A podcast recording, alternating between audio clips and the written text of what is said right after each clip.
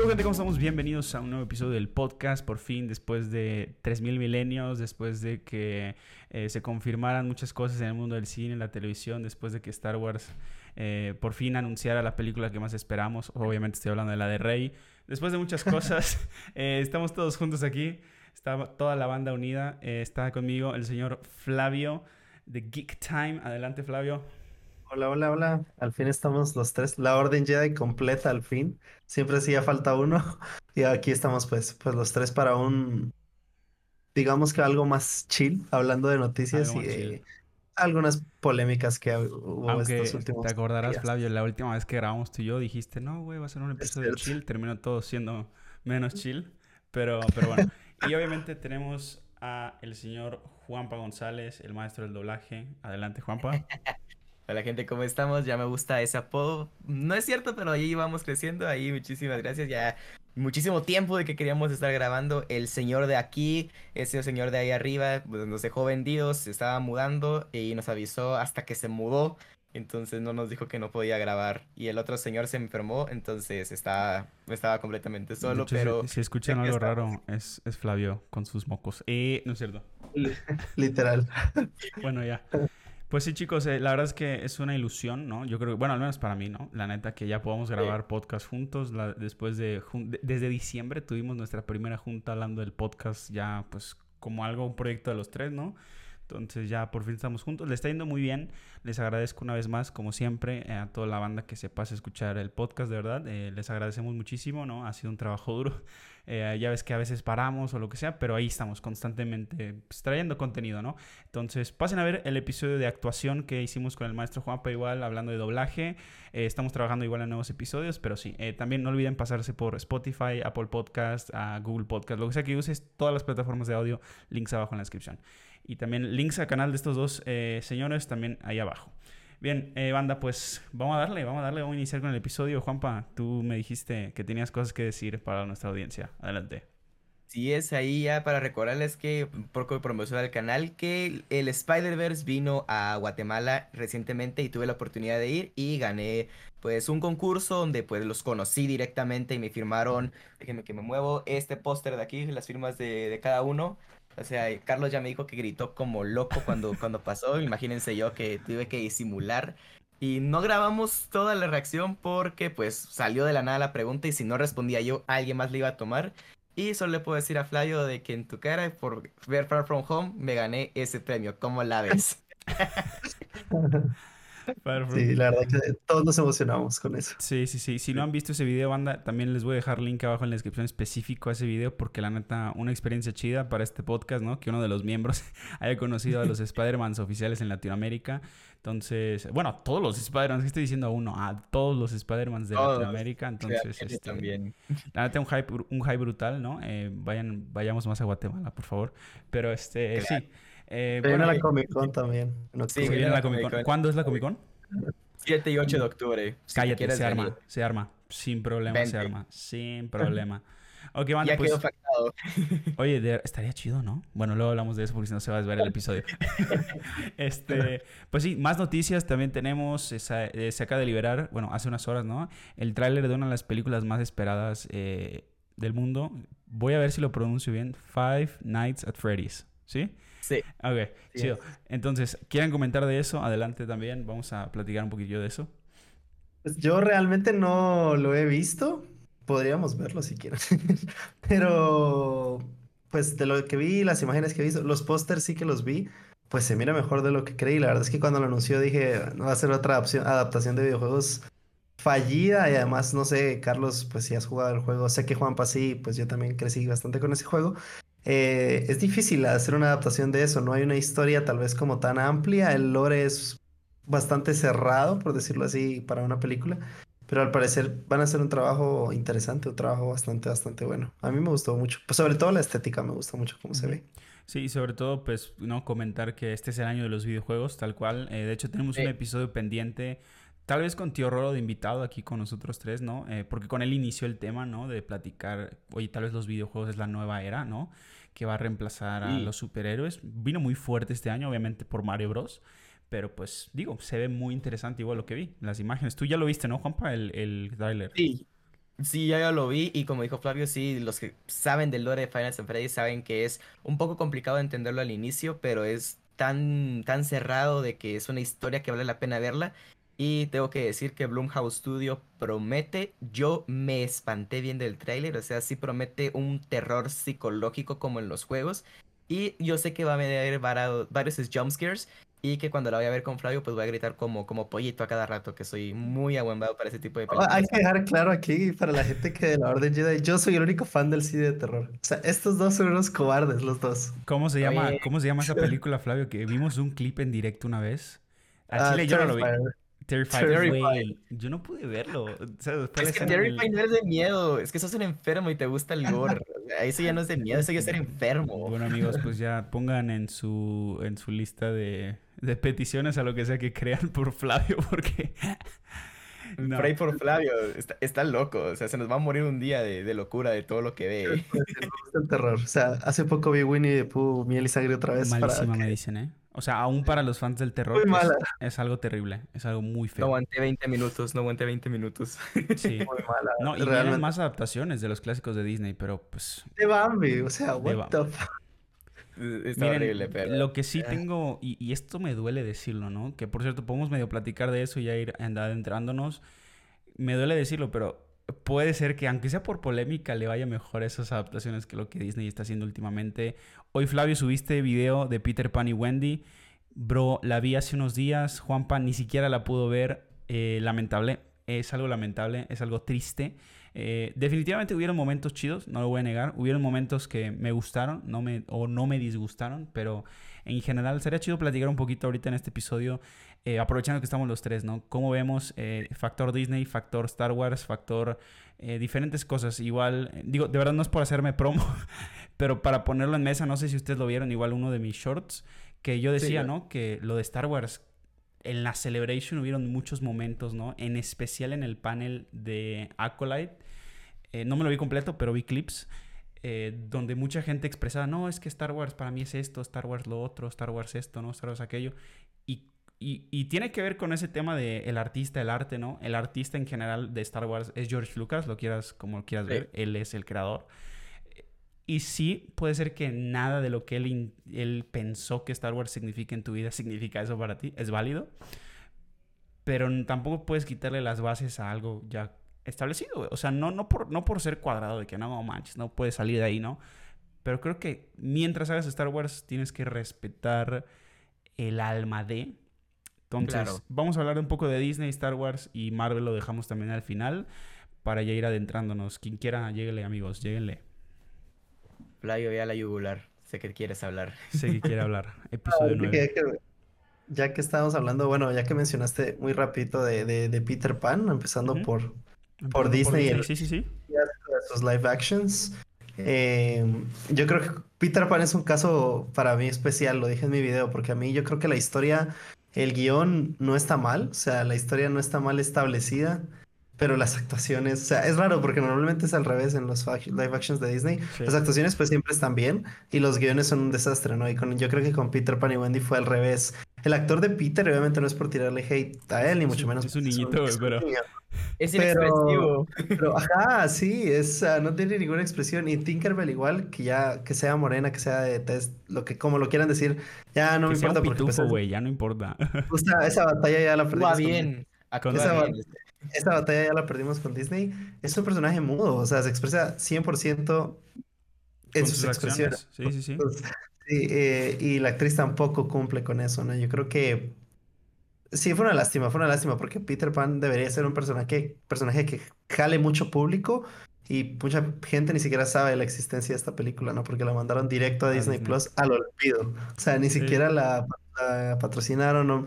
A mí normalmente en redes salen anuncios, pues de la sirenita me salen en cantidades extremas, y a pesar de que no lo quiero ver. Y, y, de Peter Pan nunca me salió ninguno. Entonces, yo creo que desde un principio sabían que era un proyecto que nació muerto ya. Pero fíjate, eso es, eso es difícil de creer. Es una de las cosas que, bueno, de todo lo que vamos a criticarle ahorita a Disney, es una de las cosas que creo que hay que más, pues digo, más que criticar, creo que es exigirle, güey. Y, y, no es porque como audiencia tengas, oye, hay que exigirle a Disney. No, o sea, simplemente es Disney se vende, ¿no? Es algo que la misma Disney hace, nadie lo obliga. Disney se vende como la, la empresa más grande de toda la industria del entretenimiento, ¿sabes? Es como, por ejemplo, bueno, ya obviamente ustedes lo saben, ¿no? Yo soy fanático de Apple, la marca Apple, ¿no? Eh, aunque todos aquí tienen iPhone, no se hagan. Este, y por ejemplo, tú, tú de Apple, pues esperas productos chidos, güey. O sea, esperas productos que digas, oye, es, es conforme a lo que la marca se ha vendido, ¿no? Que dice, yo represento tal, tal, tal y, saco productos de este estilo. Chido. Si te llega un iPhone que, no sé, la pila no le dura nada, que sí pasa, este, y cosas que tú empiezas a notar que en lo general ya no, ya no es un buen producto, dices, wow, pues es que pesa más, pesa más por el simple hecho de ser esta marca. Así de sencillo, ¿sabes? Lo mismo pasa con Disney, a mi parecer. Disney se ha vendido como, oh, yo soy dueña de Star Wars, tengo Marvel, tengo Walt Disney Animation Studios, 100 años de respaldo, ¿no? En calidad. Y no se nota, ¿sabes? O sea, ¿cómo es que dejas en el olvido a un producto como Peter Pan? O sea, Tinkerbell fue uno o es uno de tus símbolos en general de marca. Ya sabes, cuando aparecía Tinkerbell así en, en las intros de Disney, ¿no? Y te hacía la varita y tal. Y ahorita fue como que, güey, Tinkerbell desapareció. O sea, déjate de la actriz, que es, que es verdad. Todo el arco de Tinkerbell, ¿no? Si se acordarán, tal vez algunos no se acuerdan. Tinkerbell era celosa, ¿no? Y que, y que iba al barco del capitán Garfio, ¿no? Y platicaba y Garfio le decía, no, querida, que no sé qué, y la burger.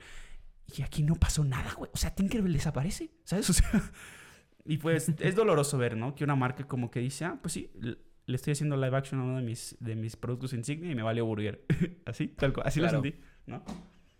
Sí, la verdad que sí, lo sentí yo también. Y con la sirenita, bueno, muchos están diciendo que es muy buena, yo no le tengo nada, nada de... Pero por lo menos va a ser taquilla, eso es seguro. Sí, tú sí. Y, ahorita discutimos si va a ser por polémica slash morbo o porque de verdad haya interés. No, no sabemos, pero ahorita platicamos de eso. En cuanto a Peter Pan y el resto, Juanpa, tú que eres así más fanático de Disney, ¿cómo, cómo lo ves? Uf, la verdad, fanático de Disney ya se me va bajando. se va bajando. No. O sea, los últimos proyectos live action, o sea, incluso con la sirenita, lo que dicen es que es de los mejores live action, pero si comparas la, el nivel de porquería que nos han dado recientemente, mm, tampoco es el mejor halago que le puedes dar a la película. Entonces, a mí personalmente solo me gustan tres live action: Aladdin, Christopher Robin y Cruella. O sea, son los que sí respeto, que, que sí me gustaron. Mm, los demás medio los puedo ver, el Rey León para mí es la peor de todas. Cruella fue buena. Cruella fue buena. A mí me, sí, a, mí me, me arde, me, me duele, me, me, quema, me enoja ver el Rey León live action, o sea, no lo tolero. Y con la sirenita, pues sí, estuve, estuve escuchando varias reseñas de que Hailey Bailey, pues sí lo hace bien, que eso es lo importante, que pues la actriz se sepa expresar bien, tiene una hermosa voz, pero que las escenas bajo el agua, que era lo importante de que es la sirenita, están horribles. Obviamente Flounder y Sebastián los vi, no la quise ver. Melissa McCarthy desde que fue anunciada como Úrsula, jamás me gustó como, como Úrsula. Nunca, nunca me pareció buen cast. La verdad es que la película, aunque no sea tan mala, va a triunfar por morbo y porque si hay gente interesada, porque están los dos bandos como mencionan en varias reseñas que he visto, del lado anti-woke y del lado woke. Entonces, pues obviamente va a pegar por, porque la gente va a querer. Claro, entonces, eh, los live action de Disney no me están gustando, siento que son estúpidamente innecesarios. Peter Pan ni siquiera lo quise ver desde que vi el tráiler, me dio cringe, asco y vergüenza verlos. Lo vi tanto en inglés como en el español. Ninguno me atrapó y no la quise ver y creo que no la voy a ver. Creo que va a ser el único live action que no le voy a dar una oportunidad. Y si veo live action va a ser el de 2004 que me parece hasta una hora de arte comparado a lo que hicieron actualmente. Yo sí creo en las hadas va a ser el hashtag de este episodio. Eh, sí, hashtag, hashtag. No, eh, Yo veo con la paleta de colores de la película. Güey, ¿cómo, ¿cómo? Yo pensé que había sido mis ojos. Porque obviamente aquí, nadie, es, nadie es profesional de, ¿no? de paleta de colores, ¿no? La primera vez que se criticó eso, aún, bueno, aún. Pero la primera vez que se criticó eso, no sé si te acuerdas tú, Flavio, tú dices que si viste Christopher Robin, fue con Christopher Robin. Porque, pues, o sea, te ponían al oso, ¿no? Al live action de, de Winnie Pooh y al Winnie Pooh de caricatura, ¿no? Y es como que le pusiste un, una, un sepia enorme, ¿no? Un filtro Zack Snyder. Un filtro Zack Snyder también. Ahí se entiende. Pero ahí lo entiendo, porque ya, ya, es otro, otro momento de la vida del personaje y ya es Claro. adulto, ¿no? Es un poco de la tristeza que te quiere Y al final, al, final de la película cambia el color, o sea, vuelve el color Sí. claro. que Christopher Robin los estaba olvidando, entonces por eso los ves descuidados, pero al final pues vuelven a tener su color de siempre, porque él regresó. Sí. Entonces, si se explica en Peter Pan, lo hicieron porque el director dirigió terror y ya. O sea, así le gusta la cinematografía y, Y ya mira, está. está Lástima, bien. porque el director es un muy buen director. Es lo que Claro. les digo. es- Y está bien, no me acuerdo de, de qué, no sé qué, güey. Creo que Netflix en alguna ocasión hizo una visión de una historia que es conocida de Disney, que ojo, las historias de los clásicos de Disney no son copyrighteadas de Disney, o sea, es, es No. libre prácticamente, ¿no? Cualquier estudio, cualquier persona, de hecho, pudiera utilizar muchas de esas historias. Sí. Entonces creo que Netflix hizo una, no sé si fue del País de las Maravillas o no sé de qué clásico fue. Ah, del libro de la sí selva, del libro de la selva, ya me acordé. Ah, la de. Mowgli, Ah, la de Mowgli, que de hecho la dirigió Andy Serkis porque fue full eh, eh, motion capture. Y esa película, tú ves, ¿no? Una paleta de colores mucho más oscura. El argumento de Andy es, es que yo quería hacer una versión mucho más oscura y cruda Sí. de, de, del- Mowgli. de Mowgli, ¿no? De, de esta historia del libro de la selva. Y te la compro, te la super compro, ¿sabes? O sea, no hay música, no es un musical, no nada. En cambio, Peter Pan es como de que el argumento del director también fue, no, güey, es que quería hacer una versión más realista, más oscura del personaje de Peter Pan, ¿no? Pero sí están las canciones y sí están los momentos que recuerdas.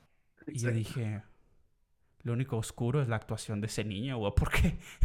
Porque del resto, ¿sabes? O sea, es que desde el tráiler se vio, ¿no? ¿Esperabas a alguien más? Así como que hasta gira la cabeza como para, como para exagerar, ¿sabes? Como un mal actor. No ves la verdad. cámara, no ves la cámara. No, sí, güey. En- Entonces, ahí sí es como que dices, chin, el director que es bueno, entonces culpa de quién es, ¿no? Estoy ahí entrando un poquito a terreno de DC, ¿no? De que dices, "Pues, es que si el director tiene buena, pues, un buen nivel, ¿será que es culpa del estudio? ¿Sabes? O sea, literalmente, porque Flavio, tú lo dijiste, o parece que el estudio fue de que, no, Peter Pan, a tomar por saco, ¿no? Exacto, sí, es que es así. Ni siquiera en Disney sale que en la primera pestaña es como cuando dice exclusive on Disney Plus. Estuvo como o sea, dos días. Estuvo dos días. poco, Bueno, yo cuando sí. la vi el domingo, el domingo sí estaba, yo vi el banner ahí que decía, ¿no? Ahorita ya no está, ahorita ya está el de Ant-Man. Ah, sí, Ah, porque- cierto, cierto. Em, pero bueno, dentro de otras cosas, igual, am, ya para, para ir pasando a Star Wars también, ah, el tema de los demás personajes. Am, bueno, esto con todo respeto a todas las personas que nos vean. Eh, Saben que siempre tratamos de manejar el respeto en este podcast, ¿no? Pero Claro. fuera de broma, momento más crinchoso. Yo vi la película en varias sentadas, no me la vi de un guamazo. Momento más crinchoso de todas. Wendy dice, no, es que esta magia no es de ningún niño. Porque Ah, soy niña. sí, Y yo dije, porque güey. sí. Y yo dije, te juro, te juro que yo en ese momento dije, pausa.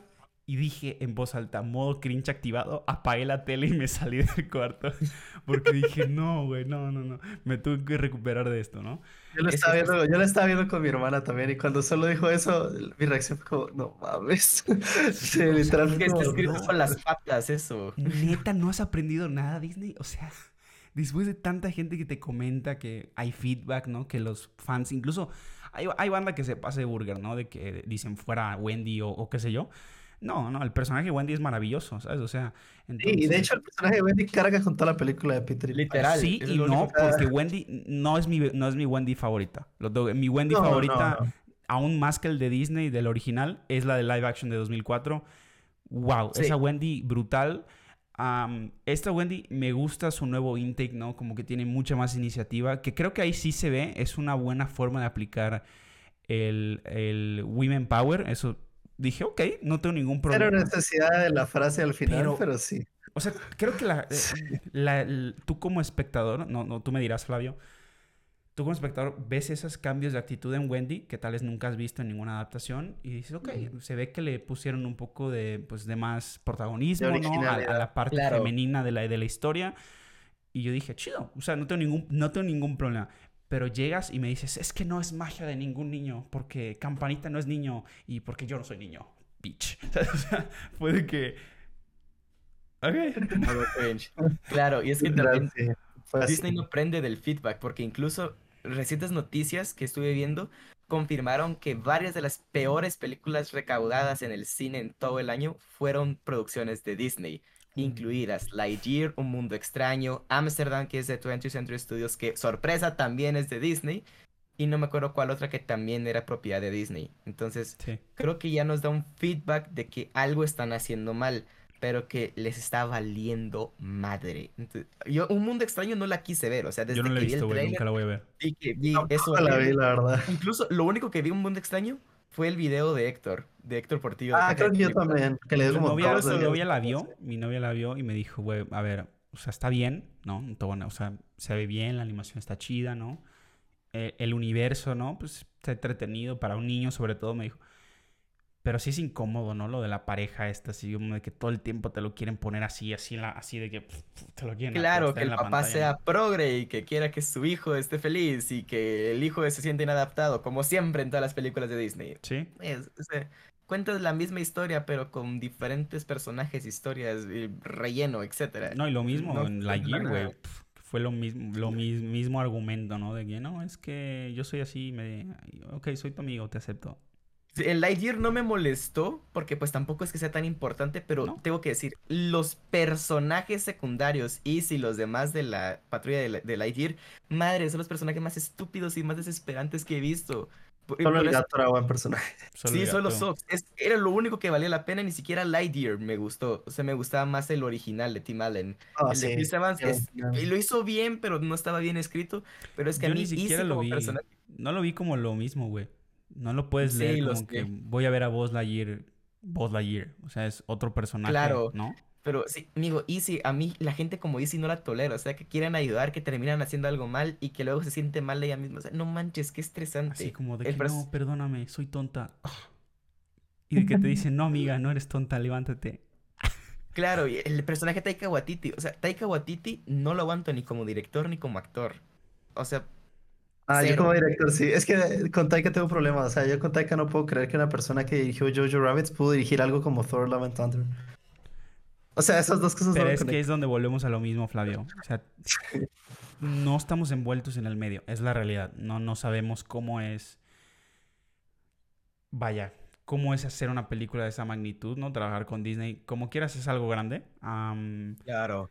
pero tú como director, güey, o sea, toda la decisión, toda decisión que tomes afecta en algo a tu producto final. Entonces, ya a mí se me hace que Disney metió ahí de que no, chico, tienes que meter esto, tienes que meter lo otro, saca esto, ¿no? Entonces, sí, definitivamente es culpa del director, pero no toda. Igual que en el fútbol, Claro. ¿no? Que es más fácil decir, no, el director técnico a tomar por culo porque el director técnico esto, ¿eh? O sea, sí. Ancelotti. O sea, sí, sí, sí, el director técnico tiene responsabilidad. Pero los jugadores Pero también. los jugadores también, los directivos también, el director, el director deportivo, etcétera, etcétera, etcétera. Entonces también Disney Claro. se está pasando de burger, ¿no? Sí, exacto, pero es que Y- tristemente es... Pero es que Disney está en un punto donde ya, ya no hay una vuelta atrás en cuanto a lo progre, en lo, que- lo que estábamos diciendo, ¿no? Yo tengo un video No. ahí un poco polémico en mi canal sobre eso, de que yo no estoy de acuerdo en cómo, por lo menos cómo lo están haciendo. no, Y tampoco. siempre doy el ejemplo, digamos, hablando de sexualidades de personajes que Disney ha querido, pues, indagar un poco en eso en sus últimas películas. Digamos, el único ejemplo que creo que lo han hecho bien es Turning, Turning Red. Creo que es el único ejemplo bueno que ha tenido di Disney cuenta, sobre eso. ilumíname, no me di cuenta. Pues, o sea, te dan como indicios de que la chica es, pues, lesbiana, ¿no? Ah, durante sí, pero no es que te lo bombardeen, o sea, no es exacto. que te lo bombardeen como Peacemaker también, que es un buen ejemplo de que está ahí la historia, no te lo están bombardeando y pues no afecta, o sea, solo es para conocer el personaje y empatizas con él y no, no Ah, molesta. Yo no entiendo por qué tiene que tomar tanto protagonismo eso para hacerlo progre, ¿no? Para decir como, miren, metemos a gente eh, homosexual o lesbiana dentro de la Eh, película. Tenemos diversidad, es- Ah, es estamos porque no- no- es nos o sea, uno, un ejemplo muy bueno para mí es Los Mitchells contra las máquinas, que para mí es la Ah, mejor sí. película animada de los últimos no la he 10 años. No la he visto, la tengo que ver. Mírala, es la mejor película Mírala. animada de los últimos 10 años. Que, Pero por cierto, ese Oscar fue robado. Ya, gracias. sí, sí, bueno, ese es el punto. El punto es que el punto es que esa película, nuestra protagonista es lesbiana y, y no lo sabemos. Al principio te dan una pista de eso y hasta el final lo único que dicen es como, ah, sí, estoy conociendo a una chica, mamá, y la mamá es como, ah, qué bueno. Y La ya. a traer a cenar a la, a a y no, Eso es todo, o sea, es parte de la del, del, carácter o de la personalidad del protagonista o del personaje, pero no tiene por qué todo dar vuelta en torno Sobre eso. Claro. miren, yo no, creo que nunca he tenido, no puedo decir que he tenido una plática seria con alguien homosexual, no, la neta no. Pero me cuesta trabajo creer, y ojo, lo digo desde fuera, así que con respeto a todo el que, porque cuando comentas de fuera hay que tener más cuidado, ¿no? Entonces, desde fuera digo, mm, me cuesta mucho trabajo creer que alguien que es homosexual o que, no sé, que es algo de algún movimiento progresista, neta quiera ver su representación así como de que, hola, soy gay. Exacto. Como Disney lo está planteado. O sea, me cuesta trabajo decir, sí, güey. O sea, neta lo hacen porque aunque a mí o a mucha gente no le parezca, a la gente de ese nicho o de esa comunidad sí le gusta. O sea, neta me cuesta trabajo, ¿sabes? No creo, que, que sea así, ¿sabes? Entonces, cómo representas de una mejor manera. Guillermo del Toro, como siempre tiene que haber referencia de mi parte, lo dijo una vez y lo dijo con un tema que yo digo, ok, si estamos con esa actitud de inclusión, ¿dónde está este tema? Por eso a veces digo un poco de incongruencia, pero en fin. Guillermo del Toro una vez platicó sobre la gente con discapacidad, ¿no? Eh, gente que, no sé, oye, no puede caminar, no puede ver bien, o, o no sé, perdió una mano, etcétera, etcétera, ¿no? Dijo, güey, a mí me molesta mucho, no estoy parafraseando, me molesta mucho que cuando hay una película que se trata de esto, siempre se mete a esta persona o este personaje envuelto en su discapacidad. De ahí no lo sacas. O sea, todas sus interacciones en el guion, la película es, no, es que mi discapacidad es esto. Ah, ok, pobrecito. O, o sí puedes. O, o sea, pero todo, todo en su persona está englobado en su discapacidad, ¿no? Entonces Guillermo del Toro dice, si yo algún día hago una película que tenga que ver directamente con ese tema o que tenga un personaje de esa índole, etcétera, al chile lo que menos quiero hablar es de su discapacidad. La idea es incluir, la idea es normalizar. Tú no pasas por la vida así de que, hola, no puedo caminar, ayúdame, ¿no? O sea, siempre la intención es normalizar, ¿no? Igual que cuando vas por la calle, ¿no? Y lo digo con todo respeto para todo el mundo que nos observa Neta, o sea, tú no vas por la calle y ves a una pareja de X preferencia sexual y te dicen, hola, mi preferencia es esta, ¿no? Incluso los heterosexuales, ¿no? Eh, o los que tenemos novia, lo que sea, hola, yo tengo novia porque, ¿no? O sea, nunca vas así, güey. O sea, es meter a un personaje así que neta no se trate de eso, su, todo su arco, porque la hay más en esa persona que eso, ¿no? ¿Cómo se llama la, la, serie de LOL? Lo hace muy bien. La serie de LOL lo hace muy bien también. Se me acaba de ocurrir. Ah, sí. Arcane, perdón. Arcane. sí, sí, sí. Mi cerebro está intentando conectarlo. Arcane. Arcane, perdón, se me fue. Claro, y, y, lo peor es de que en el lore, pues sí aparece esos personajes, incluso cuando juegas con, con tanto con Vi como con Caitlyn en el mismo equipo, o sea, sí hay interacciones entre ellas y sí, sí hacen referencia a eso. Entonces tampoco es como que te saque de onda porque en el propio juego, en los propios archivos, sí tienes esa historia. Y sí, todo lo que sale en Arcane tiene relación con lo que ya conocemos. Entonces no es que te lo están vendiendo o que son aceptados ni nada, sino que ya hay un producto donde sí aparece eso y donde sí te lo tienen que explicar porque ya es parte de la historia. Pero por ejemplo con... Ahorita vos pensar que fui con... a ver con Flavio la de D'Artagnan. Pusieron a un personaje que le, que le gustaba tanto hombres como mujeres. Que en la historia original nunca mencionan eso. O sea, eso lo mencionaron para ser aceptados, básicamente, porque dice que le gusta todo.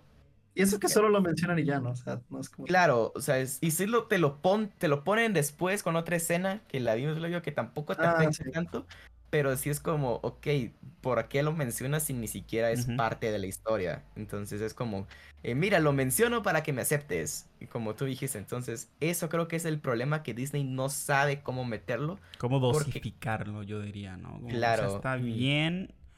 Porque creo que hay gente que, y ahorita me gustaría que los dos me complementen en eso. Puede que haya gente que no sea progresista, porque sí existe, y no está mal, ¿ok? Así como tú puedes apoyar tal o cual cosa y es respetable hay banda que no va, a no va a apoyar tal o cual cosa y también es respetable.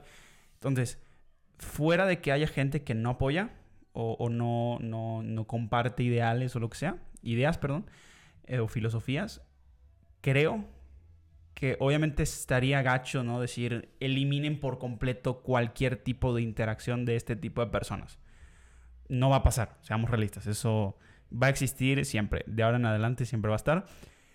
Y creo que sí sería, eso sí sería como grosero tal vez, ¿no? Decir, quítenlo. O si está no lo veo. O cosas como esa.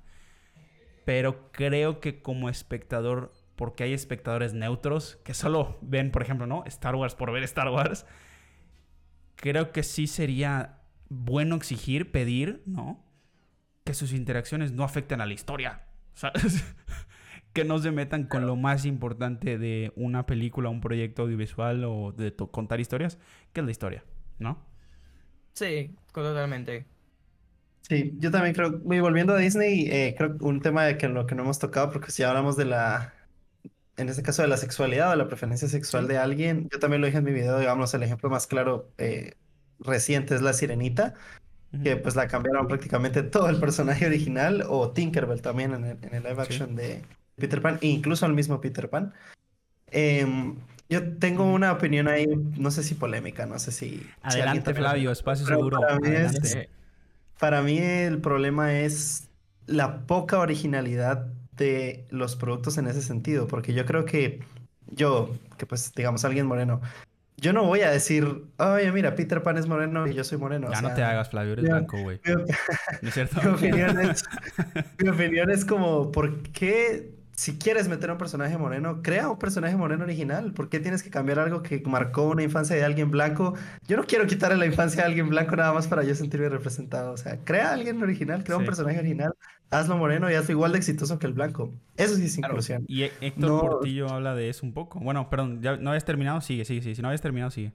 sí, solo iba a terminar con, con, eso. O sea, se han visto... Eh, ciertos destellos en el mismo Disney sobre esto. Un ejemplo muy claro que aunque lo arruinaron después, Finn en su primera película, en su primera intervención, el del personaje en Star Wars. ¿Sí? Finn, ah, sí. sí, sí. Es como, oye, Ojalá él sea el protagonista. Eso es lo que yo pensaba. Así te lo vendían, güey. Acuérdate de los pósters antes de, de, Force Awakens, como él estaba con el póster así. Con el sable de luz. ¿no? Y que luego, que Rey, que nunca ha entrenado nada en la vida, de que ella nunca había usado la fuerza, ella dominó el truco del control mental que Obi-Wan pasó años en dominar, que ella logró jalar el sable de luz de Luke cuando él le tardó toda una película, y que ella sabía pelear con un lightsaber en 30 minutos cuando Kylo Ren y los demás pasaron una Oye, entrenando. Juanpa, Flavio, no sé si ya vieron este TikTok. Está buenísimo, güey. Está buenísimo. Es un clip, no es un TikTok original, o sea, es un clip de algo. Está Mark Hamill dando una plática, creo que para fans. No, no, no conozco si fue una celebration o qué. Lo más seguro es que no haya sido un, algo original para Disney que está platicando, ¿no? Que él estaba leyendo, ¿no? Yo estaba leyendo el, el guion de, del episodio 7, ¿no? Y estoy de que, bueno, Luke Skywalker esto, Luke lo otro, no sé qué. Y digo, no aparezco y no aparezco. Y entonces ese momento, en, cuando veo el, la, la, batalla en el, en, el, en, el, en el bosque, ¿no? En la batalla en, la, en la, Star Killer Base. Digo, güey, en que está leyendo, porque en el guion se escribe plano por plano. Digo, Flavio, tú sabrás de eso más que yo. este... ¿no? Que está el, el, sable de luz enterrado en la, en la nieve y, y, que dice que alguien lo jala. Digo, wow, qué entrada, soy yo, ¿no? Y luego leo que lo, que lo agarra Rey y digo, wow, wow ¿cómo? ¿Cómo? Pero, pero, pero, pero si no ha entrenado nada y ya puede hacer eso, ¿no? O sea, hasta el mismo Mark Hamill dijo, ¿cómo? ¿Sabes? O sea, pero bueno, Star Wars, esa trilogía es otro, es otro episodio completo. No existe. Es otro episodio completo hablando de eso. F, F, se nos trabó Flavio. ¿Ya? Más o menos, ahí va. Disculpen, banda, somos, somos humildes, ahí trabajamos. ya, estás, Flavio, ya estás, ya estás, ya estás. que lo que iba a decir es que Finn, por lo menos en su primera aparición, es una, un buen ejemplo de un personaje moreno original. Sí, o sea, no fue necesario hacer, yo qué sé, un recast de Luke y ponerlo moreno. O sea, no. ¿Por qué? ¿Por qué van a cambiar lo que ya estaba? Esa es mi opinión. Y, y el antecedente de Finn era buenísimo. Porque claro. Era inclusivo, ¿no? Por, por el, el tema de, de, su color de piel. Era original. Y era original en términos de. En la saga nunca habías visto un Stormtrooper de cerca. Bueno. ¿No? ni nunca lo habías visto como, wow, ¿qué estoy haciendo, no? O sea, nunca te lo habían humanizado a tal nivel. Hay una serie entera que te humaniza a los clones, pero no, no hay nada que te hable sobre los Stormtroopers, ¿no? De que soy un humano, ¿no? Porque el, el lore de Star Wars es full eh, explícito, ¿no? Que son humanos, que te digan, wow, um, pues no veo tan bien lo que estoy haciendo, ¿no? Entonces, era una premisa chida, bien, pero salió, claro. salió muy mal. Sí. Entonces, y también, o sea, el que no cambiaron a los personajes, de todas formas, arruinaron a los personajes originales. O sea, ver eh, la- las secuelas es ver que todo lo que Luke, Han y Leia pasaron no sirvió absolutamente de nada. Porque hay una involución en los personajes y también poner a, al Carrie Fisher flotando en el espacio como... Claro, entonces es arruinar a unos personajes que ya conocías para crear y darle protagonista a los, protagonismo a los tuyos, cuando a los tuyos nadie les interesa. O sea, el, personaje de Rose. Así. Sí, el personaje de Rose, o sea, literalmente sale la en el, el último Jedi. Que por no Flavio, Flavio, literalmente nadie. Rose con fin. Mm, literal. No. Y, y se- y sí, claro, entonces, y también que, no sé, no tiene sentido la que, que Disney quiera meter mano y que dice que son progresistas, pero que ellos están poniendo incluso estereotipos de lo que creen que es ser progresista, de ser inclusivo. Sí. Ellos dicen, somos, pero te, te pongo este estereotipo de cómo son. Entonces, no sé, Sí. esa hipocresía no, no me gusta, no me atrapa. Y como dijiste tú, Carlos y, y Flavio, de que si no lo sabes cómo poner, pues mejor no lo pongas, porque así no te afecta tanto. O, Porque, o pues, tómate tu tiempo, ¿no, Juanpa? Tómate tu tiempo, güey. Dale chance a que, a que la historia respire, ¿no? Que por cierto, ejemplo más claro, ahorita vamos a hablar de Marvel súper rápido. Guardianes lo hizo muy bien, ¿sabes? No Ah, hay ningún sí. momento en el que alguien te diga, hola, soy gay, hola esto, hola lo otro. Puede o no ser que gente se Hay haya... una escena, Ajá. pero es, es cómica, o sea, es cuando Mandy se engaña y es parte de la historia, no afecta ni quita, pero te da risa. Te da- Qué buena sí, y es como de que, güey, así sí, ¿sabes? O sea, sí se puede. Pero sí, ya en términos de Star Wars, ¿no? Para ir terminando, pues al menos la primera parte del episodio que iba a ser una intro, pero ya nos conocen. Eh, La neta, qué bueno, me, estoy muy contento de platicar de todas estas cosas, en especial con estas dos personas de por aquí, porque Claro. al Chile, digo, no sé tú, Flavio, te vi que dijiste, no, es que di un, no sé si decirlo o no, porque es polémico. Yo hice un video entero hablando del tema. Al Chile no me atreví a subirlo porque me dio así como de que no, güey, me van a funar. Entonces, qué chido tener el espacio para hablarlo. Igual con otras personas, ¿no? Con mucho respeto.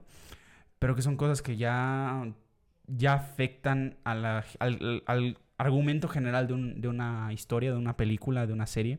Entonces creo que es necesario hablarlo, en especial cuando lo hace una empresa que tiene mucha influencia, ¿no? Que es Disney. Y en Star Claro. Wars, Juanpa, le diste, mira, le diste al, al clavo en el sentido de que, para mí, el ejemplo más claro de lo que dijiste, ¿no? De que, oye, te quiero, te quiero como que quitar, qui- olvida los personajes de legado y acuérdate de BB-8. Para mí el ejemplo más claro, los parques de Star Wars. Ese es el ejemplo, es la vivificación, o sea, es el ejemplo en vida real de, de que Disney está obsesionado con de a wedge meterte a sus personajes. ¿Tú crees, No, Flavio? Tú, Luke. Tú y yo en especial que somos más, ah, vaya, acérrimos de Star Wars, ¿no? Yo sé que tú, Juanpa, te gusta Star Wars, pero eres más, por ejemplo, eres más Spider-Verse, ¿no? Ah, o al menos esa percepción no- he tenido, ¿no? Tal vez no, no sé, no estás tan clavado de que dices, oye, episodio 9 es la mejor película de Star Wars, como algún día lo Ah, dijimos. Flavio y yo. Am, pero el punto es, tú imagínate que llegas a un parque de Star Wars de Disney y ves a los clones, ves a Anakin Skywalker General 501. Imagínate que ves a, los clásicos, ¿no? Imagínate que ponen, en vez de las cosas que se inventaron, ponen la cantina de Mos Eisley. Incluso Mandalorian lo pidieron más que Rey y que Kylo Ren que siempre están por ahí. O sea, tú imagínate, ¿no? Pero Disney tiene esta obsesión enfermiza de no, bro, porque no son de las secuelas, no son los personajes que yo creé, ¿no? O sea, bueno, Mandalorian le dieron chance porque sí es un original de Disney, ¿no?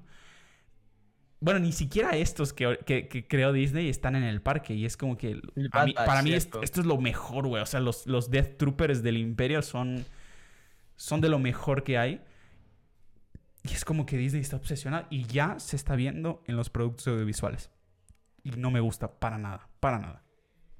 Sí, es cierto. Sí, es una, es una lástima, ¿no? Es una lástima por el hecho de que los nuevos personajes simplemente no atrapa, no sé, yo creo que el arco argumentativo de Rey, a pesar de que yo lo he dicho muchas veces, la actriz me gusta, no me parece una mala, una mala actriz, la verdad. Eh, el personaje fue muy desperdiciado, tenía un arco interesante de la primera, tal vez no como protagonista, yo creo que Finn era mejor protagonista. Eh, y para mí el personaje que de verdad es un, o sea, me molesta el desperdicio del personaje porque yo creo que tenía incluso el mismo potencial que un personaje como Darth Vader, es Kylo Ren. Sí, sus rabietas. Es un personaje tan bueno y tan desperdiciado.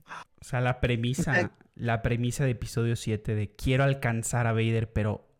Y digo, mucha gente, de una forma errónea a mi parecer, criticó a Kylo Ren en el episodio 7 porque, ah, quiere ser Darth Vader y no llega. Si pensaste eso es porque el personaje está bien hecho, güey. O sea, genuinamente esa era la intención. O sea, que... Después... ¿No? Que, que fuera, oye, es que quiero alcanzar este... No, esta figura enorme de Darth Vader. De hecho, la, la escena con la máscara es una de mis favoritas. Hasta me acuerdo de los diálogos, ¿no? De Grandfather, help me to finish what you started o something o algo así, ¿no? Ah. o algo así, ¿no? Algo así, algo así. Entonces, este, pero es una escena muy poderosa de que, güey, yo sé que no soy tú, Sé que nunca voy a ser tú a menos que tú me ayudes, ¿no? Y mira, algo que tengo que decir del, del episodio 7 que, que, me encanta es el arco de Kylo Ren. O sea, para mí el arco de Kylo Ren dentro del episodio 7 es, no, no sé si lo único bueno de la película. Probablemente, la Flavio, probablemente sí. Pero es muy buen arco, o sea, como termina que a pesar de que se volvió meme esto de More cuando están disparándole a Luke y todo esto, es la expresión total de la libertad del personaje en ese momento, de que cree que está logrando lo que el, Grandfather en ese momento no, no logró. Rompe su máscara. Eh, en la escena final tenemos esa pelea que para mí es de las mejores escenas de todo Star Wars con, con Rey. La pelea contra los Red Troopers, creo que se llama. ah, con la Guardia Real, ¿no? O sea, tiene un nombre raro en inglés, pero es la Guardia Real. Ajá. Con la Guardia Real, que es espectacular la escena, a pesar de que no la interrumpan con escenas de Finn y de Rose que nadie pidió. Nadie pidió. Eh, eh, el arco termina muy bien porque a pesar de que tú dices eso como, ah, se volvió bueno, después es como, no, intenta convencer a Rey de que se una con él, ¿no? O sea, es claro. un arco muy bueno, rompe su máscara, la película termina en un punto donde tú dices, lo único que me interesa es Kylo Ren, hagan un spin-off. En la siguiente, te lo regresan a lo que estaba antes y es como... Mira, lo de, la, lo de la máscara, a mí me fregó mucho el apartado visual porque me gusta tanto la máscara con las rasgaduras que no me molestó, ¿ya? Pero sí se sintió como un paso hacia atrás. Eso sí, sí lo entiendo. Sí, sí, sí. sí, Claro, o sea... Dale, dale. Para que, para que les dé algo mental, que se, que, se, que se asusten. Vean el episodio 7 otra vez y vean el episodio 4. Ah, es una calca, literalmente. Ah, sí, es una Por eso decimos, por eso yo creo que, Flavio, tú le diste al, punto en el sentido de que el arco de Kylo Ren en el episodio 7 es lo único bueno para mí. El inicio con Finn también es bueno. Pero del resto es una calca. No, lo único que yo siento original de que, oye, es algo nuevo, fresco para Star Wars, es un personaje como Kylo Ren, grisáceo. Neta, ese vato es la representación. Porque Darth Vader, como quiera, sí es una batalla. Pero no tenía tantos matices. Exacto. Darth Vader sí definitivamente es un personaje que oh, está luchando con su luz interior, ¿no? Lo que tú quieras. Pero incluso Kylo Ren tiene una de las frases que nunca se había sacado en Star Wars, que fue la luz me llama. Sea, usualmente en Star Wars siempre es me llama la oscuridad o tentación al lado oscuro o tentación a la maldad o lo que tú quieras. Pero nunca había visto un personaje que, oye, tengo, tengo tentación a volver a ser bueno, ¿no? No estoy seguro de que voy a ser realmente malo, ¿no? Y eso no es malo. Eh, no es cierto. Este... pero, pero eso fue muy interesante. Y al final y, sobre todo para mí, Flavio, ahí sí, y ya con esto termino mi intervención en Star Wars. Lo peor, el ascenso de Skywalker, yo neta dije, nice. Abrams, Abrams va a hacer lo mejor posible, pero el ascenso de Skywalker es Kylo Ren subiendo, tomando su apellido Skywalker, genuinamente ya siendo ese Anakin del futuro que, pues, no, que, que pudo haber sido desde antes, ¿no? a tomar por saco todo, tío. Y Rey Skywalker, ¿de dónde, tío? ¿Lo pediste? Lo tienes. O sea, entonces eso fue lo más triste, fue duro. Y sobre todo, lo peor, o sea, así la cerecita en el máster fue matar a Kylo Ren, güey. Puede que Y no. Y después que le dieras un arco No. de romance a los dos cuando no, no era necesario. O sea, En ningún momento te hacen énfasis en eso. O sea, Sí, en ningún momento. El beso es como, lo ves y te quedas como... ¿Qué, qué putas? Perdón por la expresión, pero eso fue lo que pensé cuando lo vi. What? Y Flavio, Flavio, por tu culpa voy a tener que poner episodio no apto para todos. O solo lo censuras. Nah, no, no. verdad que eso fue, lo, eso fue lo que creí, porque es que veníamos de un personaje tan bueno como Kylo Ren en el episodio 7 y aquí JJ, a pesar de que yo le tengo cariño, quiso quitar todo lo que hizo Ryan Johnson en los primeros 10 minutos de película. Te muestra que se reconstruyó el casco de Kylo Ren, te muestra que ya no tiene, al, al parecer ya no tiene dudas. Rey ahora es como súper poderosa. Y a pesar de que me gusta el episodio nuevo porque es fanservice a más no poder, es verdad que todo lo bueno que hizo, así como lo malo, se fue a la basura. En, Do it. en los primeros 10 minutos. Sí, literal, siento que J.J. Abrams llegó, ¿no? Con los ejecutivos de Star Wars y dijo, bueno, voy a cancelar todo. Y Kathleen Kennedy salió y dijo, También. do it. ¿Sabes? O sea, Es, pero es que también la frase que no puedo perdonar el episodio 9. No sabemos cómo, pero Palpatine regresó. Sí. ¿Escucharon eso, chicos? Eso es la voz de un doblador. Es que literalmente, o sea, no sé quién fue el ejecutivo que pensó que esa frase iba a ser buena idea. Te luciste, te luciste. Todo el mundo va a creerte que Palpatine regresó. Y, Y supuestamente te lo explican en los cómics y no te lo No, no, no, pero y mira, fíjate, Flavio, o sea, yo siento, y, y aún, aún, si traer a Palpatine hubiera sido el plan original, hubiera salido bien. Porque ahorita Mando, todo este Filoniverse te va explicando el tema de la clonación. Está muy interesante. O sea, genuinamente siento que si se hubieran sentado a decir, ok, eh, Palpatine es el, el destino final, hubiera salido algo muy interesante. Se hubiera podido jugar con terror, incluso, ¿no? ¿Te imaginas? Una escena, episodio 9, jugando con terror, incluso con el mismo planeta Exegol, las estatuas, todo, ¿no? Tampoco tiene mucho sentido, pues. Pero. No, no, no. O sea, pero me refiero, no hubiera tenido sentido, pero hubiera hecho más sentido que que te lo saques en tu tercera producción, ¿sabes? O sea, cuando genuinamente se nota, ¿no? Que el plan original era Era Snoke. Snoke. O al menos en el universo de J.J. Abrams, ¿no? En la mente de J.J. Abrams era... Ese, va- ese vato, man. ese man era el, Lo el a la original. basura. Y luego, por alguna razón, y ahí yo culpo totalmente al- a los productores y ejecutivos de Disney, ¿cómo es que ya tuviste un arco de producción con un director J.J. Abrams para episodio 7? Llega otro, que es ya Ryan Johnson, y dejas y apruebas una decisión tan radical como matar a Snoke así, Arruinar la franquicia, así, literalmente. ¿sabes? O y sea, que después regreses al primer director porque te arrepentiste. Lástima. Si a Ryan Johnson lo hubieran dejado tal vez terminar su arco, creo que tal vez hubiera salido mejor. También. A pesar de que se equivocó en el episodio 7 en ciertas cosas porque se nota que no sabe de Star Wars, sabe mucho de cine y eso también se nota. Se nota, se nota, se nota. Pero bueno, chicos, ahí lo tienen en términos de Star Wars. Eh, pues creo que en resumen, ¿no? Hay muchas cosas que sí están fallando, hay muchas cosas que incluso le están quitando a Star Wars eso que lo caracteriza, ¿no? El alma de Star Wars. Acolyte me preocupa mucho porque incluso, ¿no? Como la productora, ¿no? De ese show hablaba, ¿no? De, de que no, Star Wars me salvó la vida y lloraba mucho. O sea, me dio un poco de cringe. Yo respeto los sentimientos de la gente. O sea, hay, hay banda que neta, yo sí creo que Star Wars le ha dado esperanza. A mí mismo me ha dado mucha esperanza, muchas frases de Star Wars, ¿no? Que neta te revitaliza y dices, ok, hay que, hay que seguir. Eh, Yo no puedo hablar sobre eso porque lo tengo tatuado, así que Sí, sí, no, eh, definitivo. Es, es que, tú- bueno, creo que esa es la, la razón por la que Star Wars ha sobrevivido tantos años, 77 al 2023. Nada jamás ha durado tanto tiempo como Star Wars. Dudo que algo lo haga. Ah, ni siquiera el MCU. Eh, no, definitivamente no. pero, pero es como que se lo están quitando y eso es preocupante. Pero en fin, vamos a ver qué pasa. Hay cosas buenas, hay gente como Dave Filoni al frente. Kathleen Kennedy creo que ya tiene que irse. No, no es porque sea mujer ni nada por el estilo, es simplemente por decisiones que ha tomado que digo, verde, se te olvida tu historia, güey, ¿no? Entonces, llégale, llégale, ¿no? Entonces, pues ahí, ahí el tema de Star Wars. ¿Quieren pasar a hablar de Marvel o quieren comentar algo más antes de seguir? Pues, ah, bueno, de DC no sé si vamos a hablar también. Y Pues miren, no, ya Disclaimer, este podcast iba a ser de otro tema, pero vamos a aprovechar porque tenemos tiempo. eh, vamos a platicar de este, de este otro tema. No voy a dar spoilers en otro episodio. Entonces esperen ese también. Suscríbanse, activen la campanita si ya llegaron hasta esta parte del episodio. Síganos también en plataformas de audio para estar sintonizando los demás episodios y los demás temas que vamos a estar platicando.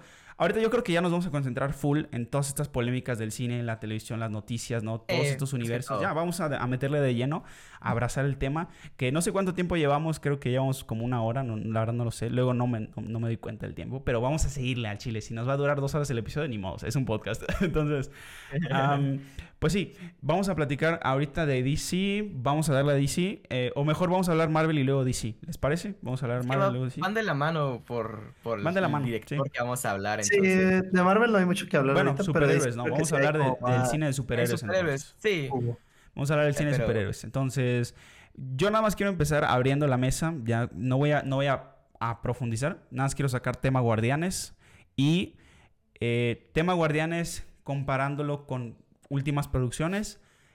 Y qué significa en el universo actual de Marvel. Es decir, una vez visto Guardianes de la Galaxia Volumen 3, significa que se puede, no se puede. Grandísimo póster, por cierto. Se puede, no se puede. ¿Y qué significa? ¿Qué cambios hay que hacer después de ver si se puede? ¿No? Sí, es que sí. Tengo que decir que a mí personalmente Guardians me parece lo mejor, incluso mejor que Endgame. O sea, para mí la mejor película sigue siendo el Winter Soldier y seguida de Infinity War. Pero a mí Guardians me gusta más que Endgame. O sea, sí tiene más historia. No es algo que afecte a todos, sino que es más personal el conflicto. Y eso hace que la historia te sienta mejor porque es... Acuérdense que los conflictos que ellos tenían eran más internos y que sí tenían que salvar a la galaxia, pero eran problemas donde ellos evolucionaban como, como familia, no como equipo. Entonces siento que los personajes fueron muy bien dirigidos. Es una historia que a pesar de que sea así ya y perfecto, te llena. O sea, te toca las fibras sensibles. Yo tengo que aceptar, lloré tres veces viendo la película. Ahorita que la voy a volver a ver voy a llorar más. Pero es que es tanto sentimiento, tanto corazón. Y nos demuestra de que no hay que conectar todas las películas o todas las series con lo que viene. Ejemplo, Ant-Man para mí no me parece tan mala. Le dieron demasiado hate. Pero sí siento que es demasiado floja. Porque no tenían que, por lo menos, si querías presentar a Kang, creo que hubieras usado otros personajes. Ant-Man creo que era el personaje más débil en cuanto a lore para poder presentar a Kang. No es mala película. Kang funado, pero bueno. Kang Sí, yo. Claro, es- no es mala película comparado a lo que había venido eh, anteriormente, pero tampoco es espectacular como lo que ya estábamos acostumbrados. Sí, me explico. Sí. O sea, para mí, yo disfruto Ant-Man, o sea, Ant-Man siempre ha sido esas películas que pues puedes disfrutar viéndolas un viernes por la noche, que no tienen tanta historia, pero si te das cuenta que conforme fueron pasando los años quisieron ir metiéndolo más y más en el universo y dándole muchas tramas que ni al caso. Love and Thunder para mí es horrible, Black Widow ni se hable. Eternals fue buena propuesta, a mí no me atrapó, a Flavio sé que le gustó, pero fue una es buena igual, a mí sí me gustó. que- A mí Eternal sí me gustó. Sí, es que el problema es de que nos quejamos de que Marvel tiene que cambiar, cambian y no les gusta. Cuando regresan a hacer lo mismo, se vuelven a quejar que no hay cambio. Entonces, es lo que no entiendo del género de superhéroes como tal, porque eso es también para DC. O sea, ahí es- estamos parejos. O sea, la gente es muy hipócrita. Y lo digo así porque así es. O sea, se quejan de algo, lo cambian y se quejan de que estaba mejor antes. Entonces no te gusta nada. Entonces, ahí es como el ciclo, el bucle. Y menos mal que con Guardians demostramos de que el cansancio de los superhéroes no es como tal cansancio de superhéroes, sino repetir la- el mismo ciclo de las historias.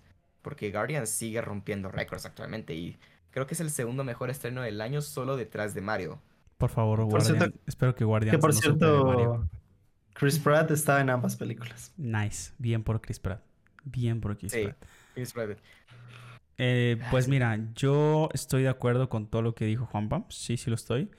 Am, te voy a ser muy sincero. Yo todo el tiempo que vi Guardianes no pensé ni una vez en superhéroes. O sea, no hubo en mi Exacto. cabeza el decir, estoy viendo una película o cine de superhéroes. No. Incluso me acordé de Star Wars en algunas cosas que dije, ¿será que sí fue a propósito porque sabía que se liberaba el día de Star Wars? Harry Potter igual, ¿no? La escena con la nutria. eh, Sí. Que dije, güey, es como cuando Harry ve a Dumbledore, ¿no? Eh, en fin, ¿no? Hay muchas cosas que tú dices, verde, o sea, wow, ¿no? Y, y de hecho, ¿no? El comentario que hubo en el short que, que publiqué, que no sé si lo leíste, Juanpa, Sí, lo que leí. fue, oye, yo dije, ¿no? Me expreso de Guardianes como que hizo algo diferente. Y me preguntan, oye, ¿pero a qué te refieres con diferente? Bueno, que Guardianes se preocupó y se ocupó, y en precisamente esa, esa palabra que, que dijiste, Juanpa, en tocar fibras sensibles, en el que genuinamente tú estás sentado en el cine y estás como que, wow, ouch, ¿no? O, o te sientes feo. O sea, es una transmisión de emociones constantes, una montaña rusa de emociones, risas, llantos, preocupación de qué le va a pasar a un personaje. Literalmente, si tú como audiencia alguna vez te has preocupado sobre qué va a pasar con tal o cual personaje, es porque es un buen personaje, ¿no? Y una buena historia. Y una buena historia. Entonces, pero vamos a dejar que el maestro en guionismo nos, nos ilumine sobre el sendero de la verdad. Sí, yo creo que está muy bien escrita. Para mí, en cuanto a guion y algunos otros aspectos, para mí es la mejor de la trilogía. Y me atrevo a decir que de los mejores trabajos de James Gunn, Sí, Sí. por detrás de The Suicide Squad. Cállate, Ah, Flavio. no, Cállate, Ahí Flavio. ahí Funen te a Flavio. Pero yo creo que es lo que ustedes decían, el arco de, el arco de Rocket es excelente. O sea, es muy buen arco, a pesar de que el personaje, si nos ponemos a pensar, está ausente de la mitad de la película, ¿no? O sea, tenemos sus, sus flashbacks, sus recuerdos de vez en cuando, que es lo que te, te pega y fortalece más el, el querer ese objetivo, ¿no? Porque yo siento que las últimas películas de Marvel. Sobre todo con Thor, Love and Thunder y con Wakanda Forever, a mí me pasaba en cuanto a guion que no sabía hacia dónde iba. O sea, no sabía cuál era el objetivo real de mi protagonista, ¿no? Miraban a varios puntos. Ex- exacto. Y era muy Aquí superficial, güey. Era muy superficial. Aquí van más a un objetivo, y lo dije en mi video, yo creo que a, lo- a Guardianes en su, su primera y tercera película, porque en la segunda a mí no me gusta, pero la primera y la tercera yo creo que le favorece mucho el hecho de ser una historia pequeña, en el sentido de que no está en peligro todo el la galaxia, ¿no? O sea, es una historia pequeña, cerrada, como unos ejemplos de unas películas muy buenas de Marvel donde la historia es pequeña. Spider-Man, la primera. eh, yo creo que ese es un buen ejemplo de que una historia cerrada que no, no involucra todo el UCM a veces funciona mejor. Moonlight, por ejemplo, creo que también funciona bastante bien así. Eh, pero esta película lo lleva al, al- al extremo, ¿no? Porque a pesar de que son bastantes personajes, cada uno tiene un arco excelente. Amé el arco de Gamora y le agradezco a Gon que no lo haya metido de regreso a los Guardianes con, con, con calzador a la fuerza, sino que realmente es un personaje que va a tener una evolución, probablemente la vamos a volver a ver, pero que no te la metieron de una vez, ¿no? O sea, tiene ella, ella misma lo dijo, yo ya no soy ese personaje que, que, Star-Lord recordaba. Y se nota Claro. dentro de Y, la y ya dijo que no va a volver, acuérdate. Ya que ella Ajá, ya no está Sí. interesada en. Bueno, ahorita, sobre todo, ¿no? Que está en el barco de, de Avatar, la actriz. eh, no creo que, que haya tiempo para todo. Pero a mí lo que más me gustó de lo de Gamora fue. Ok, me gustó y no me gustó. Por eso es algo muy bien escrito, ¿no? Y ahí me apoyarán los dos. Creo que igual ahí te das cuenta de que, wow, está muy bien hecho esto. Fue que no se quedaran juntos, ¿no? Tú por dentro dices, güey, no, ¿por qué no lo besa, güey? O ¿por qué él no hace nada? ¿O por qué no? Pero es la evolución de, Pero es como de Peter que- también. Es que Peter no iba a crecer sin eso, güey. O sea, tenía que pasar. Exacto. Tenía que pasar Y- ya está. Así es. ¿Saben algo? James Gunn odió cómo trabajaron a los guardianes en Infinity War y en, Ah, sí. en Endgame. Sí, sí, sí. Y yo estoy de acuerdo porque, o sea, obviamente sabemos de que los guardianes pues siempre han sido estúpidos, es lo que los caracteriza y siempre son impulsivos, sobre todo con, con ellos mismos y con, sus, con su, lo que ellos desean. Pero sí siento de que fue como una involución verlos en Infinity War y en Endgame. Sobre todo en Infinity War. Sobre todo, sí. Por lo de por Quill. ejemplo, por lo de Quill de. Drax ya había estúpido. perdonado, o sea, él quería matar a Thanos, pero obviamente ahí fue por para sacarlo de darle la culpa. Eh, lo de Quill de que él reaccionó y que fue su culpa de que fuera lo de Thanos, ahí sí, eso fue fijo Marvel, que no fue ni James Gunn que estuvo involucrado. Y la- una escena eliminada donde se ve que Quill se siente mal, donde se siente estresado después de perder a Gamora y de que Drax y él están peleando, eso me hubiera gustado más porque demuestra que a pesar de que los personajes se quieren, tienen sus roces, porque son como una familia. Y también, obviamente, en, en Endgame ni hablar que Star-Lord lo tiraron por el suelo. O sea, incluso creo que lo único que dice es la primera fallaste y la segunda le diste a los dos. O sea, ni siquiera me acuerdo, güey. Ni siquiera me acuerdo de qué hizo. Aparece hasta el final, ¿no? En la batalla de los anillos. Sí, no. Sí, que aparece con la otra. Gamora y la otra Gamora le, le pega dos veces. Y, Y ahí está estúpido, está incongruente. Digo, no es culpa de James Gunn, pero no está incongruente porque ahí te da a entender que van a volver, ¿no? O que se van a acordar o lo que tú quieras, ¿no? Pero sí, sí, sí, sí estuvo, sí fue una retrospectiva mala, que eso usualmente no sucede en Marvel porque cuidan muy bien esos detalles, pero aquí está, ¿no? El peor momento para, Es para que, que, suceda. Sí, pero el, yo creo que el problema es de que estos personajes no pueden ser dirigidos por cualquiera, sino solo por el mismo Gunn. Porque cuando fue anunciada en 2014, la gente pensaba que iba a ser una película horrible. Porque nadie conocía a los personajes y los que los conocían no era por las mejores razones, porque eran cómics olvidables o que aparecían en juegos o, o series de Marvel, que ya los tenía Disney, y no eran tan recordados o no eran tan bien vistos. Entonces, por eso Gunn hizo un trabajo de maravilloso. Claro, El entonces. grupo de inadaptados. Igual que yo él. tengo que decir, la trilogía de Guardianes para mí es la mejor trilogía de todo el UCM. O sea, Sí. actualmente es la mejor trilogía. Me Probablemente. gusta más Spider-Man. O sea, a mí me gusta Spider-Man, pero tengo que decir, Homecoming me parece bien. Far From Home es un bajón, pero yo la disfruto. For- eh, no Way Home es fanservice, que Fanservice. te sirve. Pero, o sea, sí tiene una historia que funciona. No es perfecta, pero funciona. Pero de ahí las demás. Para mí lo mejor de pues, No Way Home es el final. Para mí, Sí. que es una deconstrucción del Peter Parker que te dan en UCM. Y se deconstruye, se queda solo. eh, tiene su radio de policía. eh, te recuerda a Tobey Maguire. Se tira de una manera muy similar o tiene la juventud y el carisma de, de- de Andrew Garfield. Y obviamente es, es Tom Holland en carne y hueso, ¿no? Y es como una encarnación perfecta y balanceada de las tres versiones, pero que tiene el alma de un Spider-Man independiente que se, que se arriesga solo, ¿no? Exacto. Marvel se dio cuenta que la había cagado y lo, reco- lo, lo re- Sí. reconstruyó en la tercera. Sí, sí, Sí, Pero sí. Y está bien dentro sí, de que la... Por lo del- menos.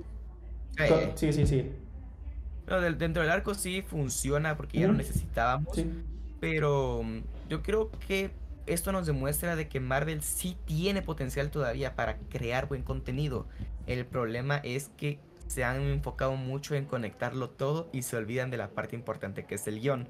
Porque no sé si ya vieron la noticia, pero Samuel L. Jackson dijo que él, él dijo de que para entender The Marvels tenemos que ver Secret Invasion, porque es una historia grande. Que Secret Invasion se mira aburridísimo. Aburridísima y anticlimática cuando en los cómics es un evento brutal, sino Brutal. más grande que Infinity War, ¿no? Eh, Sí. Bueno, que en los cómics es Infinity Gauntlet, pero es como de que, ¿cómo una serie de Disney Plus para, para Secret Invasion y con los maquillajes espantosos de los Skrulls? Skrulls, perdón. Entonces es como de que... ah, No, no me va a funcionar. De, de hecho, Sí. yo lo, lo dijimos, o sea, de hecho la promoción más grande de Guardianes fue la última de como en los viejos tiempos. y sí, Sí. y sí, güey, sí. Es verdad, es verdad. Yo creo que en resu- yo resumiría eh, como la... des- es- al final de cuentas es la despedida de James Gunn, porque pues ya se va a enfocar 100% En en, DC, en, en hacer al mejor Superman en la historia de DC. Y, La verdad, sí que confío en él, eh. Fuera de broma. y Nada más yo cuidado creo con que... cripto, tío. Cuidado con cripto porque no, no me lo caricaturice tanto. Yo creo que Marvel se siente como cuando Messi se fue del Barça, la verdad. Sí, güey. Sí. Sí. O sea, es una pérdida grande que va a tener Marvel porque la esperanza que le das a los fans es en un cierre de una trilogía que no va a volver, ¿no? Entonces, no hay tantas esperanzas. Lo, lo mejor es que James Gunn dijo de que él siempre va a estar a- con las puertas abiertas para hacer como productor y ayudar con sus personajes. Ya no va a dirigir, pero no los deja tirados. Y eso es lo que me gusta, de que a pesar que él ya no trabaje con, con Marvel, él está dispuesto a ayudar a su a la creación del mundo que él creó. De hecho, es la, es la primera vez, ¿no? Que, que, que bizarro, ¿no? O sea, el director de DC presentando una de las mejores películas de Marvel.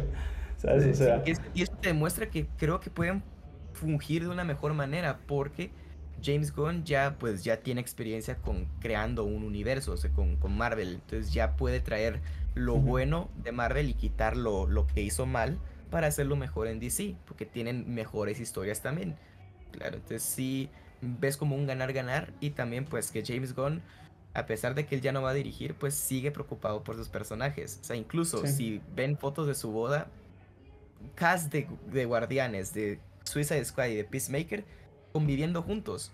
Porque él, ese es ese tipo de director que los actores con el- los que él trabaja se siente cómodos, le entiende sus locuras, las hacen, los apoyan, todos se respetan y hacen buenos trabajos. Entonces, Sí. eso me sirve también para, para DC porque muchos ya no van a renovar con Marvel, por lo menos hasta ahorita. Entonces tienen tiempo para ir a DC am, pues, De a hecho, y rumor, rumor de Bradley Cooper, el actor de voz para Rocket, de que va a ser un personaje, Lex el Lex Luthor, ¿no? De hecho, Lex Luthor en, en DC. En DC. Digo, no, la cara no, no me convence el Lex Luthor, no me dice el Lex Luthor, pero el actor es buenísimo, entonces... Claro, ¿no? o sea, Nah, no te, lo juro que donde los, o sea, aquí otra vez tirando hate, pero donde los fans de Snyder critiquen de que el ex Luthor no se parece, se vayan muy al carajo, porque el ex Luthor de Zack Snyder no se parece en nada. para mí lo peor que hizo Zack Snyder. Empezando con que tiene cabello largo, pero bueno. Exacto. Pero bueno, la hipocresía. Claro, entonces también siento que es injusto juzgar a James Gunn sin que haya salido nada del nuevo DC. O sea, siguen quejándose de, de DC, pero Ujú. es el DC que ya estaba arruinado desde hace años. Entonces es como muy hipócrita de tu parte de que incluso estés apoyando Guardians que te dices que te gustó, pero que no apoyas lo que va a hacer James Gunn en DC. O sea, Bueno, mira, en, en ese término, en ese término yo sí quiero decir, ¿no? Con James Gunn, am, pues yo lo tengo muy claro, ¿no? Yo creo que, y lo dije, por eso lo digo abiertamente, güey, porque es lo que de verdad creo. James Gunn no me, no me gusta, no me gusta mucho su estilo, ¿no? Suicide Squad me pareció un show de vulgaridades en muchas partes de la película. innecesario, ah, pero sí sabe trabajar muy bien a sus personajes y lo único que yo creo que va a darle un buen, una buena pauta, un buen rumbo y sobre todo balance al universo DC que va a dirigir él es tener una buena dosificación de géneros o, de estilos, ¿no? No todo puede ser tipo guardianes, no todo puede ser vulgaridad como Suicide Squad. Ahí lo único que me, puedo abrir a decir, ok, la película no es la peor que he visto en mi vida, porque los personajes y el grupo se presta a... Ok, aún así sigo pensando que es innecesario tan repetidas veces como se da en la película, pero creo que James ahorita en Guardianes me demostró más que nunca que se preocupa por el alma del personaje, que eso es la base, güey, es la base. Entonces, con eso y una buena dosificación de directores, de diferentes estilos, darle al personaje lo que el personaje requiere y exige, eso creo que va a ser un, Bro. un DC muy, muy bien balanceado, ¿no? Peacemaker, si no la has visto, mírala. O sea, sí tiene. No o me sea, da a pesar de de verdad, no no me da ganas. No, no, Es muy buena serie, muy verdad. buena. O sea, sí, si te gustó Guardians, esto lo hace, es un poco más vulgar y más libre, pero sí tiene una historia y una evolución y sí em- empatizas con los personajes, que eso es lo que. James O sea, hace increíble. Yo realmente llegué a creer como, como creo que dentro de la serie también lo dicen. Peacemaker tiene tanta alma, pero a la vez tiene tantos matices oscuros de racismo y todo dentro de la serie que es como, ¿cómo es que, perdón por la palabra y vas a tener que volverla a censurar, pero en la serie lo dicen así, ¿cómo es que este, cómo es que este hijo de perra me cae tan bien? Como, ¿sabes? Y eso es lo que hace James Gunn tan bien. Y en la serie le agarras cariño al personaje a pesar de que tiene sus matices pues espantosos, de que obviamente no es un superhéroe, de hecho él mismo lo dice. eh, que tiene una lógica, una, una analogía sobre Batman en la serie bastante interesante que dice, eh, a él le dicen, tú no eres un héroe, Batman es un héroe, entonces él le dice a este personaje, a este su vecino, le dice, si yo no soy un héroe, no, si Batman es un héroe, ¿por qué deja a sus villanos vivos y siempre se escapan de la cárcel y matan a miles de personas? Y yo, que no soy el héroe, los mato para que no lo vuelvan a hacer. Y, y es como, Es un matiz, es algo, muy, razón. es algo muy grisáceo, ¿no? De O punto sea, de debate. que. Batman, que Batman no mata, pero los deja con heridas de por vida. O sea, que era mejor Ajá. matarlos. Entonces, sí es como. Se entiende. y. Dale una oportunidad, Carlos. sí, a lo mejor te gusta, porque pues es ya muy buena. James La Gunn, verdad que es muy buena. Pero el futuro de los superhéroes pinta bastante bien. O sea, la verdad. con Más o menos, ¿eh? O sea, que- en lo sí. comercial, no tanto. No, En. DC, eh, yo creo que DC tiene mejor, ahorita mejor base que Marvel. Que, bueno, DC no tiene base, o sea, gen- generalmente es como, sea, como un cuadro en blanco que está bien porque Exa- puedes por lo menos que eso, quieras, ¿no? exacto. Ajá. Tiene barra libre. James Gunn En cambio, ahorita, mira, fuera, es doloroso, sí, y ya llega un punto al que ya creo que me está dejando importar. y bueno, estas dos personas que me están escuchando lo saben. Am, saliendo del cine fue, Guardianes es la mejor película que he visto de Marvel en mucho tiempo. Les mandé mensaje a ellos dos. Y fue de que, neta, hace años, no, no, no te sé decir cuándo fue la última vez que entré al cine a ver algo de Marvel y sentí todo lo que sentí con Guardianes 3, te lo juro. Y, y- y No Way Home, son los últimos que recuerdo yo de Marvel. No Way. Home no, güey, te juro que no, o sea, me encantó lo que tú quieras, me hypeé, grité, pero no sentí Claro, pero, nada. ajá. No hubo nada en mí. Incluso cuando Rocket dice, la vi en inglés, ¿no? Cuando dice, después de ver todo el arco de terror que él vivió, después que él dice, nah, I'm done running. freaking turn. Ajá, I'm done I'm running. done running Ok. fue de que, güey, ¿cuántas veces tú como persona escapas de problemas o de problemas, ¿no? O de sentimientos También o de la enfrentar cosas, evolución ¿no? de, de no ser el impulsivo y de y no matar al, Ujú. al alto evolucionador. Entonces es como... Sí. Que tiene de arcos de, o sea. Rocket tiene un arco de las personas es- que son impulsivas, las personas que han escapado de sus problemas toda su vida. En esto de que han escapado de los problemas de toda su vida, Star-Lord tiene un arco muy grande donde la misma Mantis le dice así como, a ti nunca te dio curiosidad saber qué Ya, ya, pasó en la Tierra, ¿no? O sea, y tú tanto que alegas que todo el mundo te abandona, pero tú fuiste el primero en abandonar y es como, damn, o sea, es cierto. Más, Nebula también. más descuidado, Sí. ¿eh?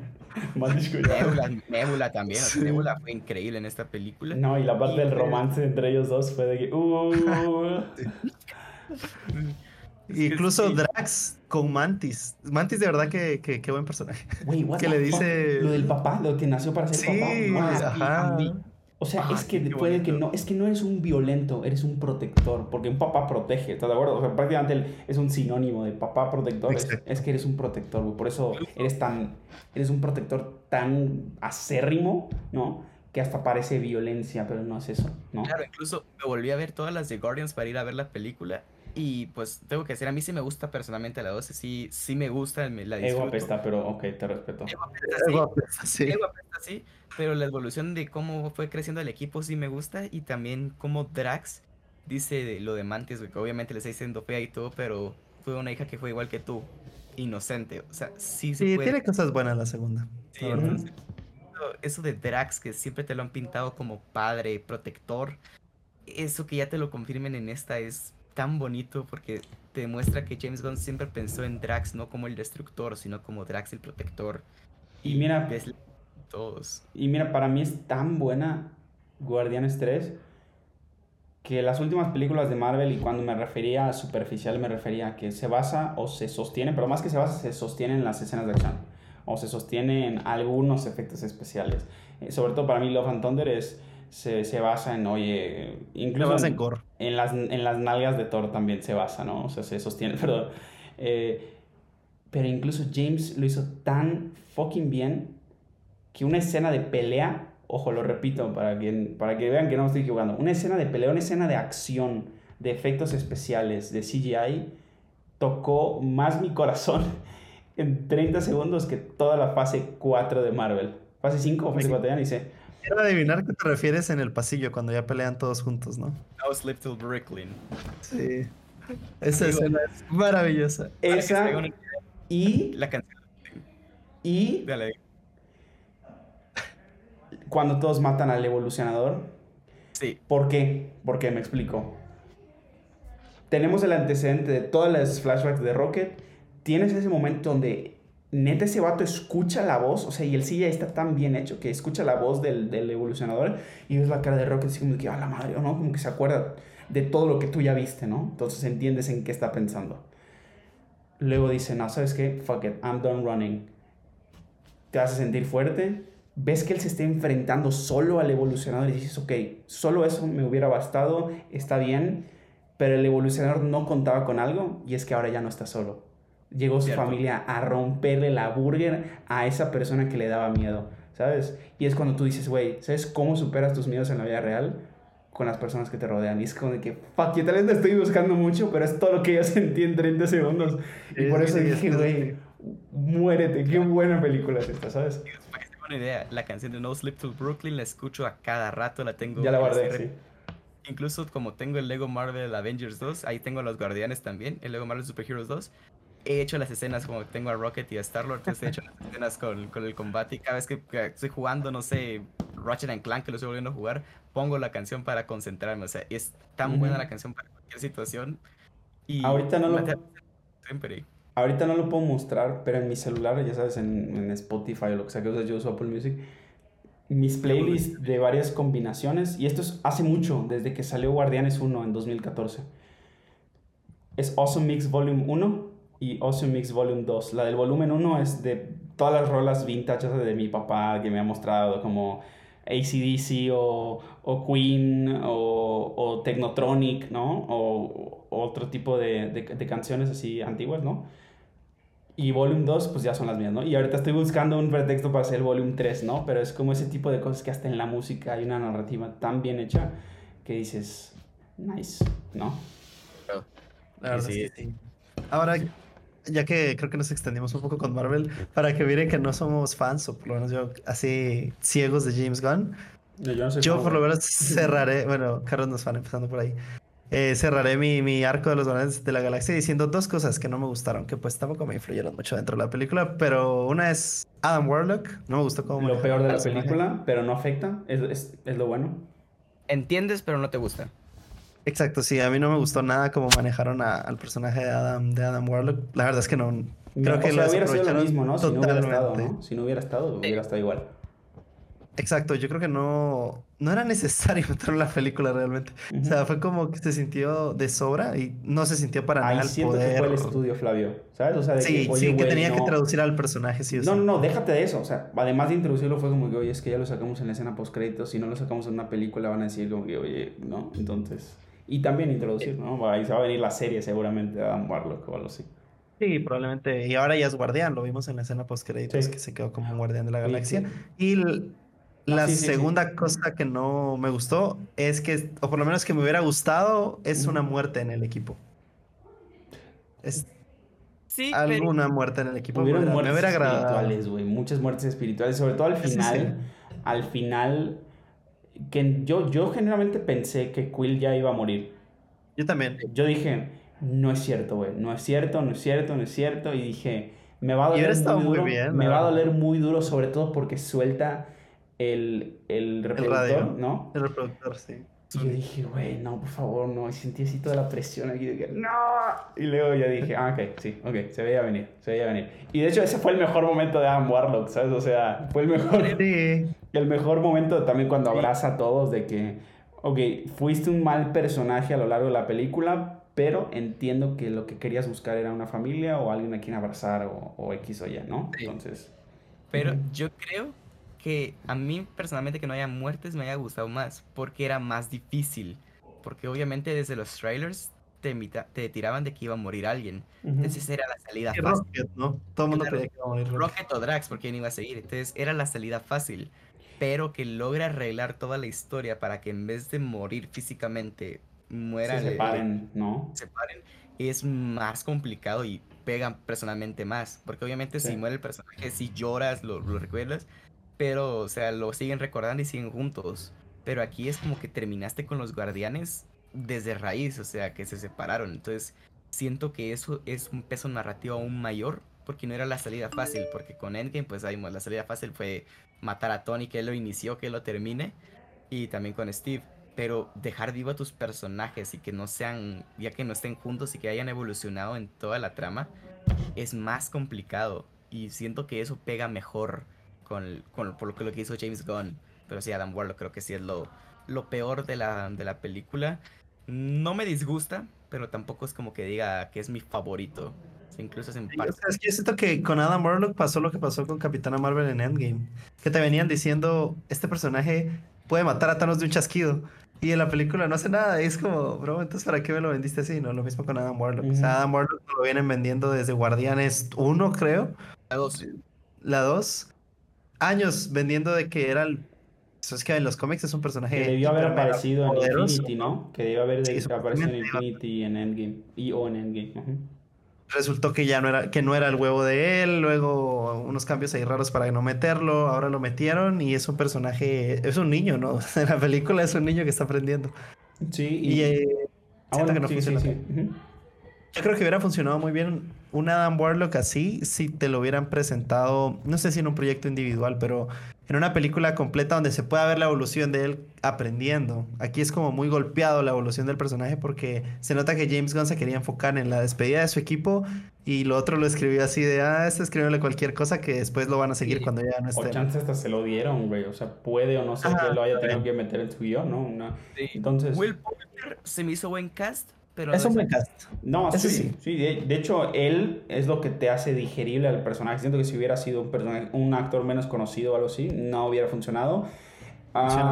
y sobre todo, creo que tenía que ser, o, sirvió, lo justificable fue que es, de hecho, el detonante de toda la historia, porque él es el que le hace daño a Rocket, ¿no? Que de hecho Rocket es quien mueve todo, a, todo el equipo en primer lugar porque Adam Warlock ataca, ¿no? Que de hecho el ataque de Adam Warlock está un poco sagado de quién sabe dónde, pero...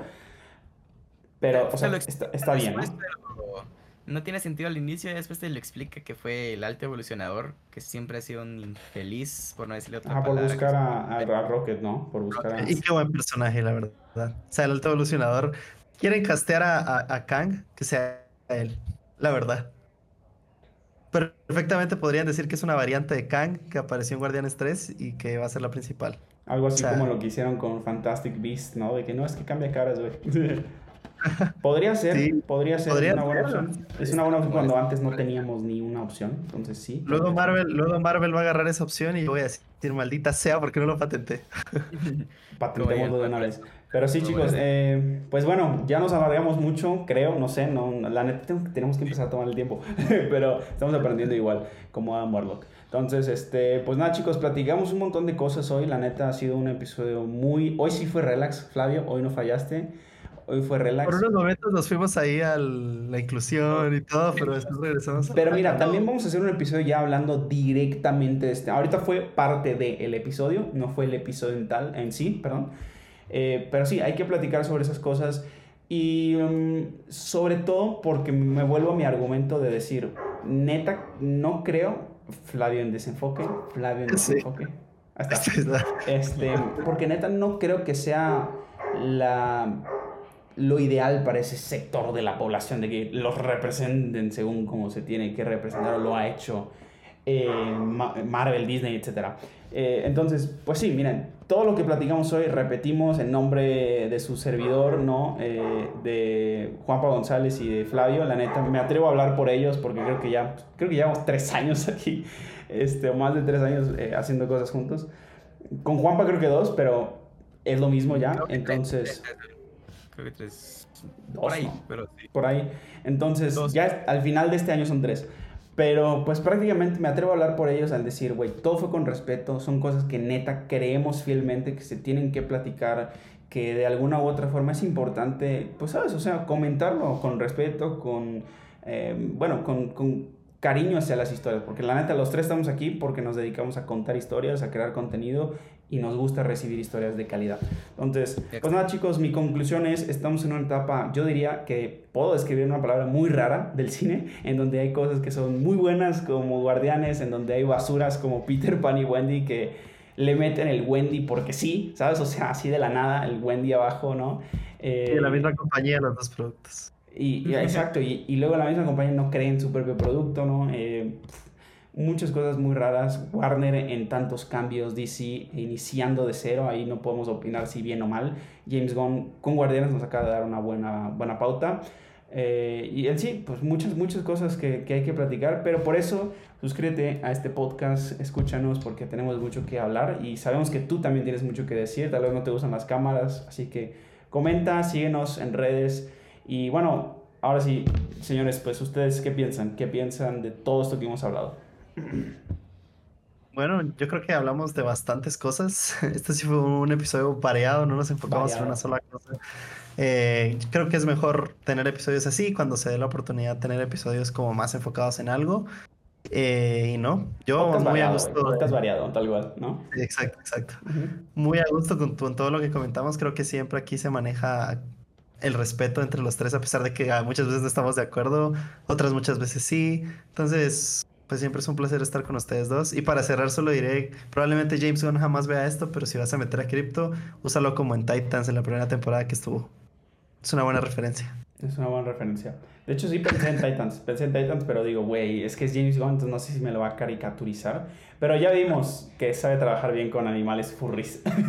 como, Exacto, Rocket. es cierto. O sea, No vamos a entonces, tomar a Crypto. Y cuando lo lastimen va a ser de no. Quito no muera. Estaría chido que Quito muera, güey, en la película de Legacy. Eso estaría chido. no, no, no. Eh, evolución de personaje. Entonces, pues así, muy bien, señor eh, Flavio. Geek- este, Juanpa, ¿tú qué? Iba a decir Geek Time, pues eres, eres el mismo, güey. Es el mismo. El mismo. Muy Juanpa. No, pues me gustó ese formato porque teníamos una idea, no, no le vamos a mentir, teníamos una idea de lo que íbamos a hablar, pero llevábamos tanto tiempo sin hablar de algo chill, de, de ese tipo de noticias o de polémicas, y siento que es parte también de, de que nos caracteriza, porque pues aquí hablamos las cosas con respeto, sin miedo a decirlos, porque tenemos tanta confianza que nos podemos decir cualquier cosa y pues nos vamos a apoyar, nos vamos a reír. O sea, es de ese tipo de amigos somos que ya estamos formando ya un- una alianza para hacer un podcast, o sea, eso no lo hace ¿Cómo cualquiera. iniciar la campaña para buscar novia para Juanpa? No es cierto, no es cierto, Juanpa, no es cierto. Gracias, Y gracias dice, por recordar. y dice Igor. no, pero mira, incluso en esas cosas hay respeto, güey, tú lo sabes. Entonces, eso- está chido que tú como audiencia que nos ves, nos escuchas, sientas eso, ¿no? Creo que igual. Exacto, y también ese episodio siento que sirve para conocernos mejor, porque así como ven que hablamos hoy en todo el capítulo, así podemos hablar por horas de un tema o de varios temas. Y pues siento que todo esto que hablamos, que todavía nos faltaron cosas, siento que son cosas que nosotros al ser creadores de contenido y que estamos estudiando cinematografía, son cosas que nos tenemos que preocupar porque van a ser algo que siempre vamos a tener que estar cuidando. Entonces, el preocuparnos por hacer buenas historias, por la evolución de los personajes, la cinematografía y ver que pues no se necesita tener un universo como tal para hacer historias, nos demuestra nuevamente de que depende tanto del director como del de la productora, se hace Marvel, Star Wars, DC, Warner, lo que tú quieras. Media vez sepas contar una buena historia, no me importa de qué estudio seas, yo te voy a apoyar, porque aquí hemos visto películas en general de todo y pues siempre hemos hemos visto siempre lo bueno y lo malo de todo para poder aprender y siento que con todo lo que hablamos hoy de polémico pues demostramos que se puede de cierta manera, que hay que enfocarse, hay que trabajar muy duro para poder sacarlo. Y que nada, que disfruto mucho el, hacer este tipo de podcast un poco más relajado, que a pesar de que tengamos un tema, que podamos chilear, hablar de cualquier tipo de temas, hablamos de Finance and Freddy's, pasamos a Disney, a Star Wars, a Marvel, a DC, y te sientes tan ameno en la conversación porque somos nosotros, es lo que hizo James Gunn con Guardianes, los hizo ser ellos mismos, los humanizó, y por eso creo de que pues nosotros podemos ser la Orden Jedi al 100% sin preocuparnos por ningún tipo de cosas. Sí, Un aplauso para Juan. Juanpa, grande. Chicas que hayan visto esto, vean el corazón tan enorme que tiene Juanpa. Manden sus mensajes, DMs por Instagram a la cuenta de Filmfest YT y Geektime YT. Estamos esperando, gracias. Este, no, bueno, ya, eh, fuera del tonto, miren, pues la neta, qué gusto que podamos tener episodios como estos. Vamos a tener episodios muy variados. De hecho, tenemos pendiente con el señor Geektime platicar de guionismo, personajes, muchas cosas tan bellísimas, tan complejas, güey. No tienes la idea de lo complejo que es hacer un guion. Eh, entonces, pues sí, tenemos mucho que platicar. La serie de doblaje con el señor Juanpa continúa. Y en general vamos a estar buscando gente para que venga al podcast, platicar de arte, platicar de cine, platicar de todo este mundo que nos gusta tanto. Flavio, tienes que decir algo, habla. Sí, yo ya propongo una idea aquí, ya que estamos antes de que se cierre y, Carlos no vayas a editar esta parte. Si les gustaría ver a estos dos reaccionando a escenas de terror que yo les ponga, déjenlo en los comentarios. Se viene clip de esto, se viene clip de esto. Pues nada, chicos, muchas gracias por habernos acompañado en un episodio más del podcast. Y nada más, eh, también algo que yo quería decir, así como lo que dijo Flavio. Propuesta a largo plazo, eh, en especial con tío Flavio, ya luego vamos a platicar con Juanpa para el doblaje de eso. Vamos a escribir un fandom de Kylo Ren, un fandom, un fa- una, una, una Fanfiction. historia, un fanfiction, perdón, ajá, de, de Kylo Ren. Y luego vamos a hacer el doblaje original contigo, Juan. La neta, creo que ese personaje se lo merece. Vamos a escribirlo, producirlo. No te prometo nada pronto, pero... Pido Kylo Ren, pido Kylo Ren, pido Kylo Ren, pido Kylo Ren. Sí, no, es que sí. Entonces, la verdad es, es algo que se tiene que hacer y creo que tenemos las herramientas para hacerlo. Entonces, Pues nada, estén pendientes. Esta, esta cosa va en crecimiento. Entonces, suscríbete, activa la campanita, sigue a estas dos personas también en redes. Y nos vemos la próxima. Adiós. Bye bye.